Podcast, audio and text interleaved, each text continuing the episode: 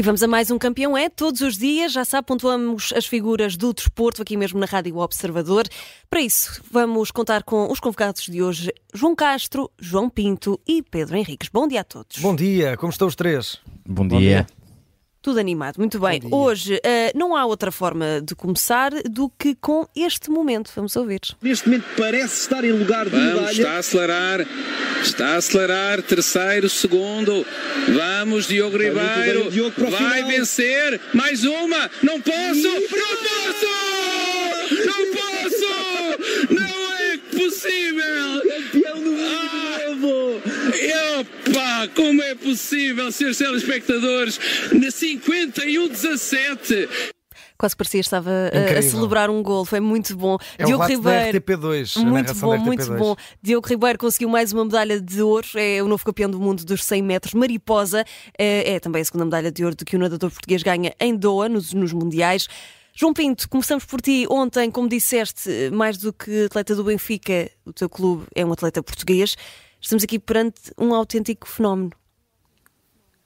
É, é um fenómeno. É, há, há, uma parte muito gira da, da, da, locução que é quando ele, logo a seguir este trecho que vocês puseram, uhum. ele diz: é pá, pega tu na emissão que eu já nem estou a conseguir. Devíamos ter colocado essa parte também. é muito bom. Mas olha, sabes porque, o que é que. Sabes porque o que, é que, quem... o, que, o que eu destaco mais né, nesta, nesta locução, nesta narração, é, é a surpresa deles. Uhum. Não a surpresa pelo Diogo ter ganho aquela medalha, mas é a surpresa por ser algo que não estamos habituados na natação a ter este tipo de, de resultados e nota-se perfeitamente é isso, na voz são, dele. São muitos anos. É isso. É, é, é isso. Incrível. São muitos anos desde a última grande alegria que a natação deu a Portugal e, e uma destas nunca tinha dado. Portanto, o menino é um menino de ouro, apareceu. Agora, uh, uh, podemos ver a coisa do, do com, com, o copo meio cheio, e neste caso um, um copo de água com cloro, mas o copo meio cheio, de vermos o, o, o, Diogo como realmente um, um, atleta de excelência, ou podemos ver o copo meio vazio e dizer, bom, ele tem mesmo que ser um fenómeno, porque tão poucos são os apoios, tão pouca é, é, é, é, é tanta a raridade de, de, de, atletas de natação que aparecem em Portugal, não uhum. é que os nossos nadem melhor que os do lado, é mesmo só uma questão uhum. de condições que lhes são dadas. Pois este miúdo, com as condições que Portugal dá a este tipo de atletas, ainda assim consegue lá chegar e, e chegar em primeiro. É, é absolutamente fantástico. Uhum. Oh, João, e não querendo aqui especificar, e tu ontem próprio quiseste fazê-lo, um, mas o, Benfica tem aqui também uma, um diamante em bruto. Já tinha tido o Alexandre Yokoshi, uh, que é o, nadador com o maior palmarés de, de Portugal. Uh, o Benfica faz este trabalho uh, específico com, com, com a natação. achas que que deve ser também uma área em que o Benfica e os outros clubes devem apostar, porque somos um país tanto de mar, não é? Mar, rio. É, exato. Uh, e, e, não temos uma é, tradição é, muito grande em natação.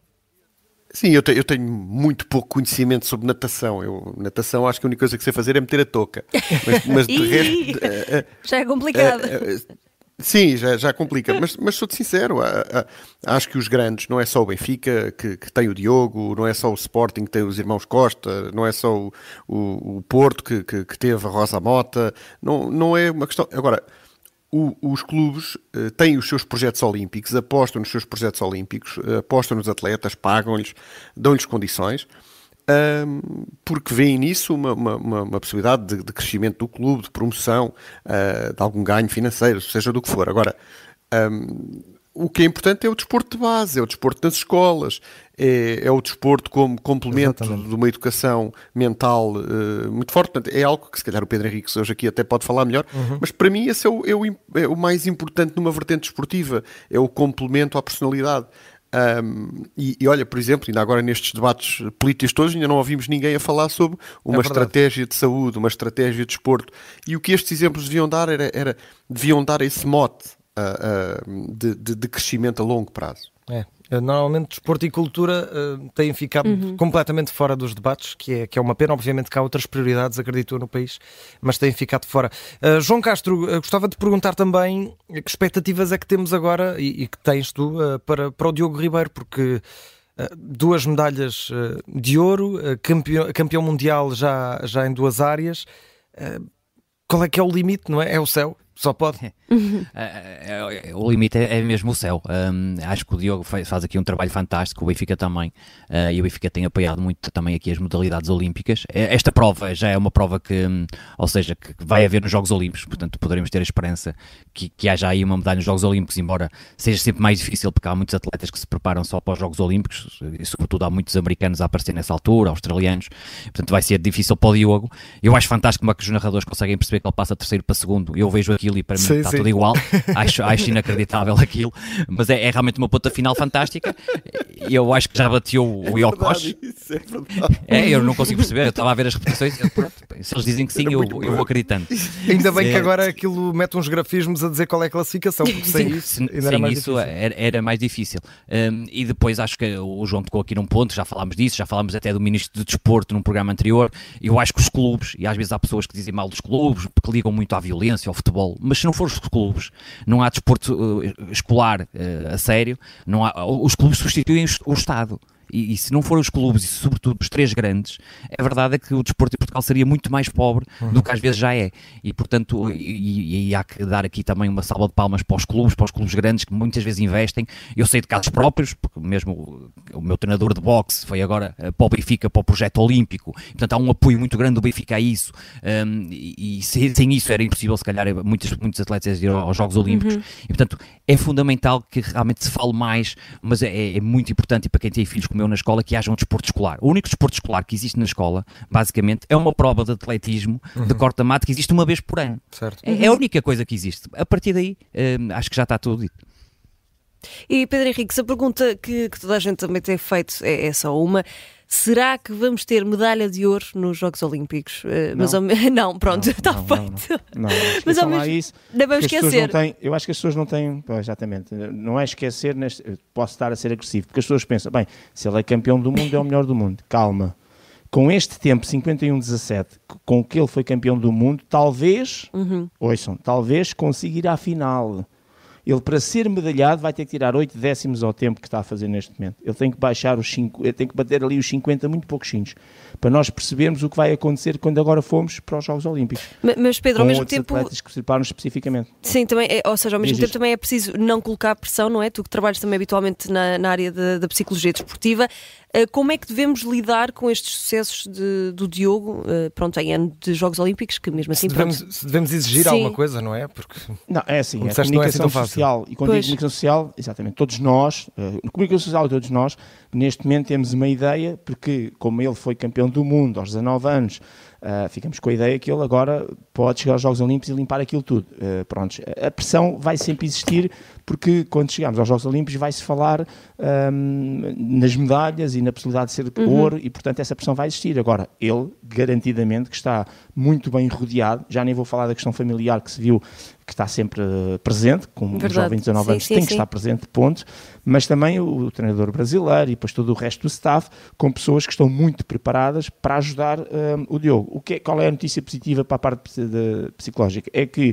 as pessoas que muitas vezes vêm de meios difíceis ou de situações difíceis, e neste caso concreto é mais a situação que ele viveu, o acidente que ele teve, enfim, todas aquelas temáticas que acho que as pessoas já conhecem um bocadinho da história dele, ah, que teve parado uma um mês na cama, isso aí dá logo para, para refletir, como ele próprio disse, porque de repente a gente ganha ali, quem já teve lesionado e quem já andou no desporto de alta competição, a gente cresce, não é raiva no sentido negativo, é uma vontade de quando eu agora chegar ao ginásio comer os pesos todos e, e nadar ou correr ou saltar ou pular, fazer tudo para exatamente compensar, porque quando nós estamos nesses momentos de lesão sentimos-nos tristes e frustrados connosco próprios e portanto isso dá-lhes uma grande vontade. E portanto eu, eu acho que nesse aspecto não há de haver problema, ou seja, ele ser medalhado nos Jogos Olímpicos ou não ser, ah, ter sucesso ou não ter sucesso tem muito mais a ver com ahm, depois também os adversários e o momento físico propriamente dele, claro que é físico, é psicológico, é tudo, mas não naquela perspectiva, aí ele agora vai-se abaixo, a pressão é muito grande, eu acho que isso, ah, isso não, vai, não, não vai afetar nesse particular, porque eu acho que ele está muito bem secundado. Agora temos que pôr a tal água na fervura,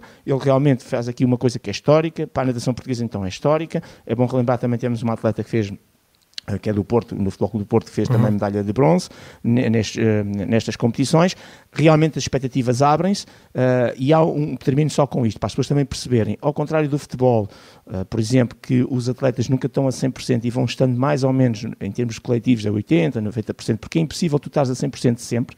Os desportos como o atletismo, como a natação, vivem de picos. Portanto, tu planeias 3, 4, 5 provas por ano, conforme o, o nível que estás, apontas para crescer para esse momento, para depois de cresceres, para depois de cresceres, para depois de cresceres. E há muitos atletas que estão a fazer isso já para os Jogos Olímpicos. O Diogo, que está muito bem secundado, apontou para estas provas, agora tem aqui uns mesinhos que o separam do, dos Jogos Olímpicos, onde provavelmente ele vai pôr um tipo de carga para depois voltar a estar no seu melhor, uh, para eventualmente nos Jogos Olímpicos conseguir baixar as tais 8 décimas que lhe poderão dar, repare, não é medalha de ouro, uma medalha e um pódio. De qualquer maneira, um feito extraordinário. Uh, o Portugal está de parabéns, o Benfica está de parabéns. Uh, é bom dizer, porque é esta aula aposta dos clubes, uh, e aquilo que o João disse agora é mesmo isso. O nosso desporto escolar, peço desculpa, não é por falta de vontade dos professores, é uma treta em termos de organização. Minha filha é atleta, na altura estava nos Amigos de Atletismo de Mafra, veio o Covid e, portanto, a matemática continuou, o português continuou, tudo continuou mas o corta-mato, que ainda por cima é ao ar livre, esse não pôde continuar e a prova foi anulada e andámos nós a preparar a miúda. Uh, foi uma frustração imensa. E de muitas vezes, ao longo da carreira dela, da atleta, aconteceu que ela tinha que uh, optar, porque os próprios professores não diziam a ela que, claro. olha, não, não, tu podes chegar uma hora mais tarde ou podes vir amanhã fazer o teste, não tens que vir se não vens falhas. E ela, ainda por cima, é uma aluna de excelência a nível de notas, obviamente que foi deixando nessas, alter, nessas situações o desporto em segundo plano, nunca deixou o desporto, mas deixou a prova específica porque ela queria fazer a matemática português porque as pessoas não lhe davam essa abertura e portanto por isso é que é preciso um ministro do desporto e é preciso realmente meter uma ordem diferente no desporto escolar que neste momento existe muita força de vontade e boa vontade dos professores mas depois não existe o resto, e mesmo resto. dos professores de, mesmo dos professores, tínhamos mais um programa para dizer, porque o perfil uh, físico da maior parte daqueles professores, uh, desculpem lá, não podiam ser professores de educação física, mas isso é outra guerra tem fica a ver para, com, fica com, com gordura programa. e outras coisas. Fica para outro programa que isso revolta-me logo. Exatamente. Ora, vamos, vamos ao futebol, deixando esse abraço forte para o Diogo Ribeiro, que vamos continuar a acompanhar aqui as conquistas do fenómeno da natação portuguesa. Vamos ao futebol, isto por conta os três grandes arrancaram a jornada 22, com o Futebol do Porto a vencer o Estrela da Amadora, 2-0, golos de Galeno e João Mário. João, não Mário, mas Pinto, uh, o Futebol do Porto antes dominou. Teve 70% de posse de bola, dobro dos remates, uh, esteve controlador do jogo, uh, não pareceu tremer em, em, em fases do jogo. Achas que foi das raras vezes nesta temporada que os Dragões ganharam ali descansados? eu acho que, que, foi a estrela que, que o Porto precisava. Uh, o Estrela aparece, realmente é uma equipa que, que, tem muitas fragilidades. Eu já tinha visto isso ao vivo uh, na Amadora aqui há umas semanas.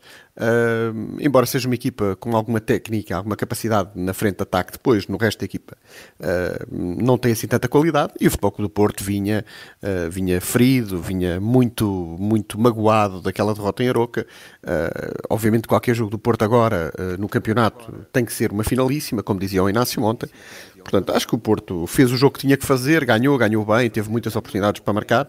Teve um azar, uh, que foi a questão do Zaidu, que se vai refletir no resto da temporada. Há um jogo com o Arsenal já ao virar da esquina, em que provavelmente o Zaidu ia jogar de início e, portanto, uh, esse, isso vai ter impacto. Claro. Mas, mas uh, tirando essa, esse, esse problema que o Futebol Clube do Porto agora tem, acho que foi uma vitória absolutamente justa e tranquila do Futebol Clube do Porto. Uhum. E João Castro ontem há, aliás, houve uma entrada e uma saída.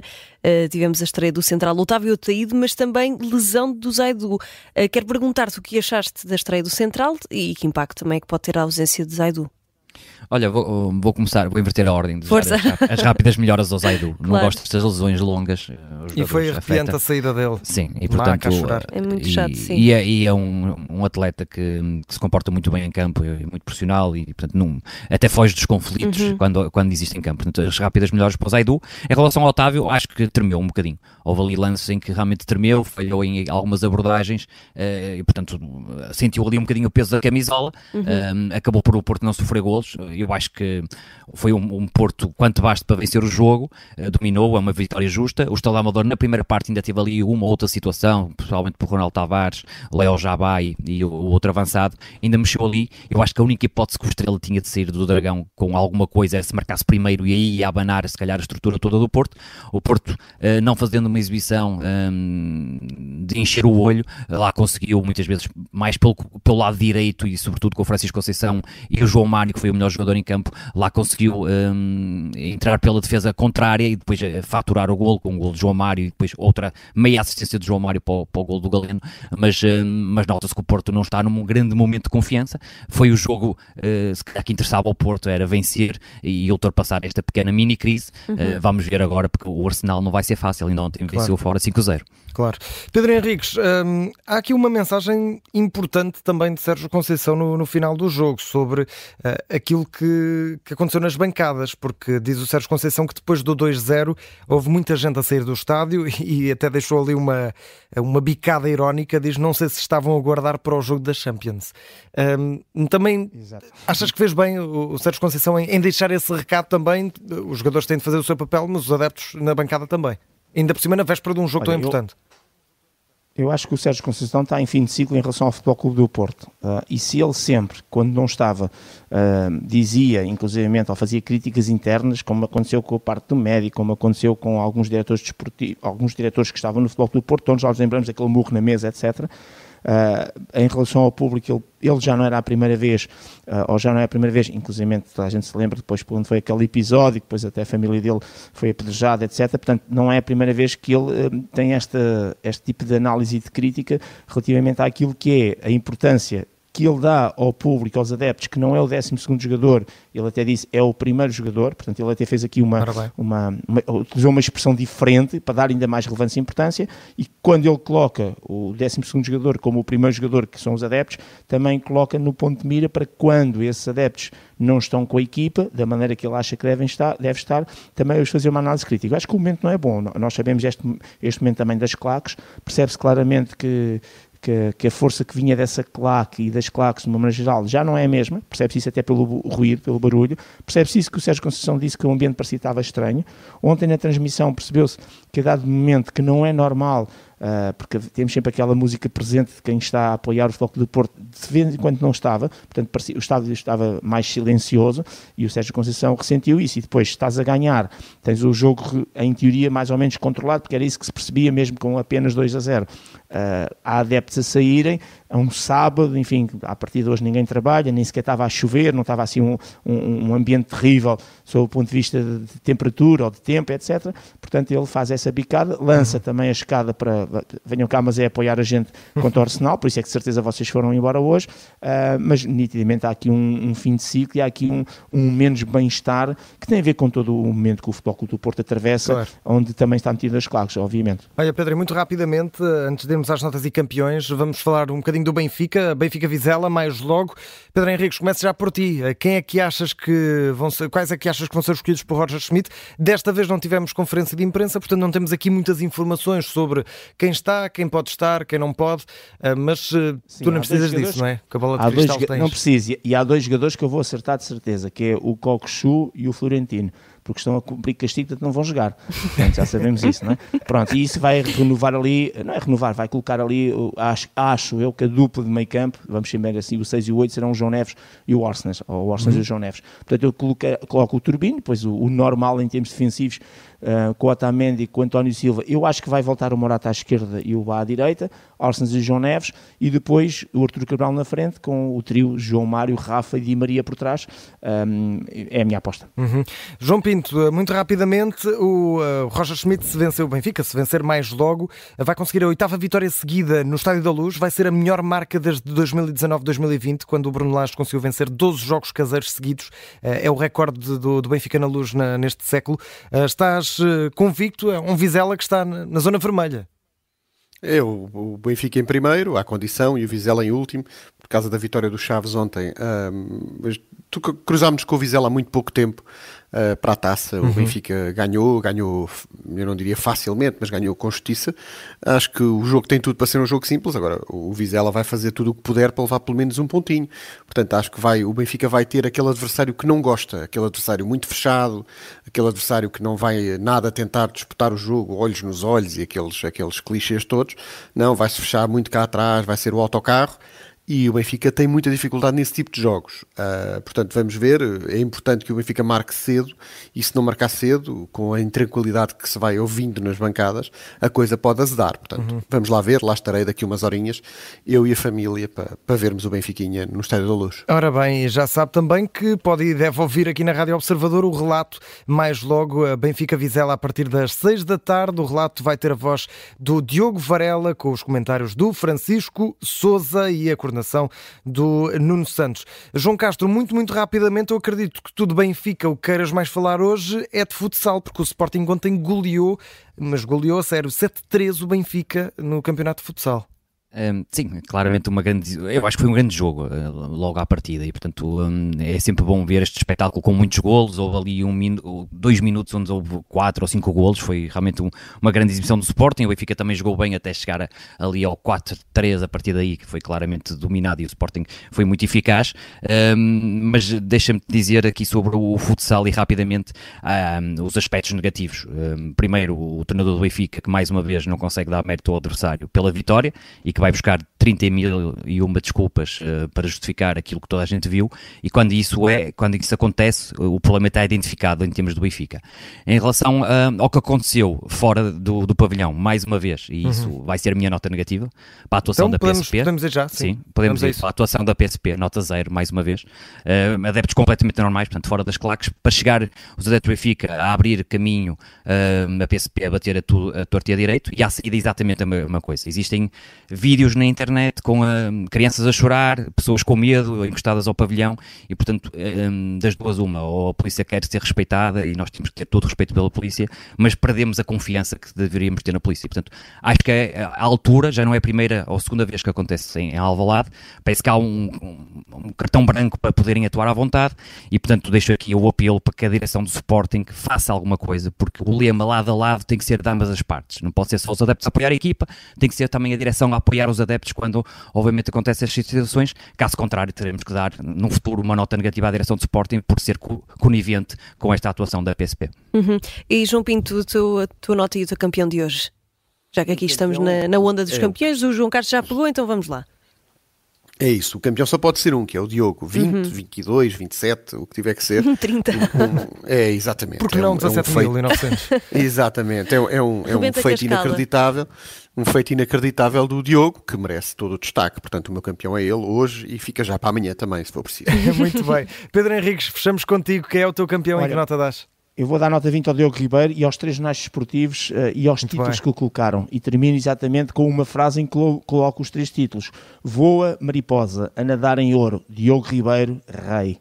Ora bem, Rei Diogo Ribeiro e começamos o programa com Diogo Ribeiro, fechamos o, o, campeão é de hoje com Diogo Ribeiro também, é merecido e aqui estaremos para acompanhar as conquistas do Diogo e não só dos nossos atletas portugueses em ano de Jogos Olímpicos, também em ano de Europeus, esperamos que sejam ano de muitas conquistas. João Pinto, João Castro, Pedro Henriques, muito obrigado, um forte abraço obrigado. e o campeão é Obrigada é esta de volta amanhã.